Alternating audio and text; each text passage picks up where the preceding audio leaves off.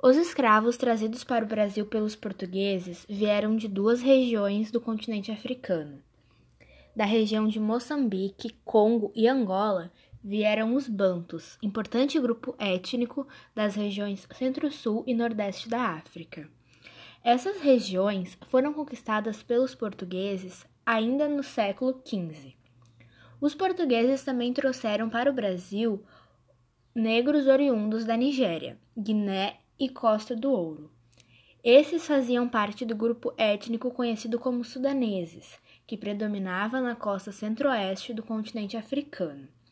Vale ressaltar que, embora africanos, esses dois grupos étnicos possuíam diferenças culturais, religiosas, linguísticas e até mesmo características físicas.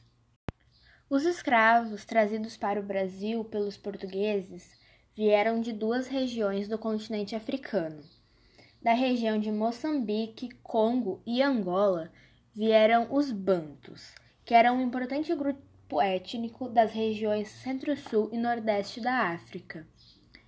Essas regiões foram conquistadas pelos portugueses ainda no século XV. Os portugueses também trouxeram para o Brasil negros oriundos da Nigéria, Guiné e Costa do Ouro.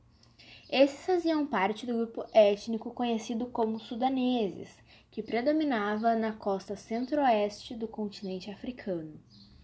Vale ressaltar que, embora africanos, esses dois grupos étnicos possuíam diferenças culturais, religiosas, linguísticas e até mesmo de características físicas.